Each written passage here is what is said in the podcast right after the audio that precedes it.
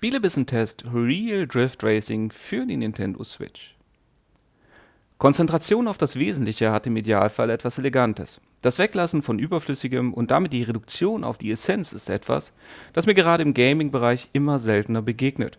Das hat natürlich auch damit viel zu tun, dass auch ich immer wieder den Verheißungen der AAA-Titel erliege. Deren olympisches Motto höher, schneller und weiter ja intensiv ausgelebt wird. Zum Glück gibt es da ja auch noch diese Indie-Konsole aus dem Hause Nintendo, die mir immer wieder vor Augen führt, dass es da noch mehr gibt. Nämlich eben jene reduzierten Spiele, welche sich auf einen bestimmten Aspekt konzentrieren wollen. Diesen dann aber im Idealfall in einer Qualität auf den Schirm brennen, der dann auch den großen in nichts nachsteht. Unter diesem Blickwinkel tritt hier dann auch Real Drift Racing auf den Plan.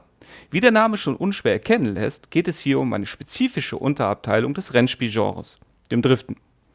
Eine Disziplin, welche sich ja ungebrochener Beliebtheit und entsprechender Integration in anderer Titel erfreut. Allerdings extrem selten für sich allein stehend. Da ich es hier ja auch nicht mit einem Vollpreistitel zu tun habe, scheint mir dieses Wegschmelzen von allem, was nicht direkt mit dem gezielten um die Kurve rutschen, mit diversen nicht lizenzierten Boliden eine verdammt gute Idee. Auch wenn natürlich wieder die analogen Schultertasten für dosiertes Gas geben und Bremsen fehlen, klappt genau das jedoch wirklich gut. Interessanterweise haben sich die Entwickler auch direkt eine Taste für die eigentlichen Bremsen gespart und lieber direkt auf die Handbremse gesetzt. Entsprechend haben wir hier durchaus eine rudimentäre, aber vor allem auch nachvollziehbare Physik, welche in keinster Weise, zu meinem Glück, auch nur in die Nähe einer Simulation kommt. Die Autos unterscheiden sich nicht nur spürbar untereinander, auch deren Tuning bzw. Verbesserung über das im Spiel verdiente Geld macht sich bemerkbar. Auch Farben und so weiter sind bei den Fahrzeugen veränder- und individualisierbar. Natürlich nie so weit, dass mich das Spiel vergessen lässt, dass hier mit einem reduzierten Budget entwickelt wurde. Für den Splitscreen-Modus ist es vollkommen ausreichend.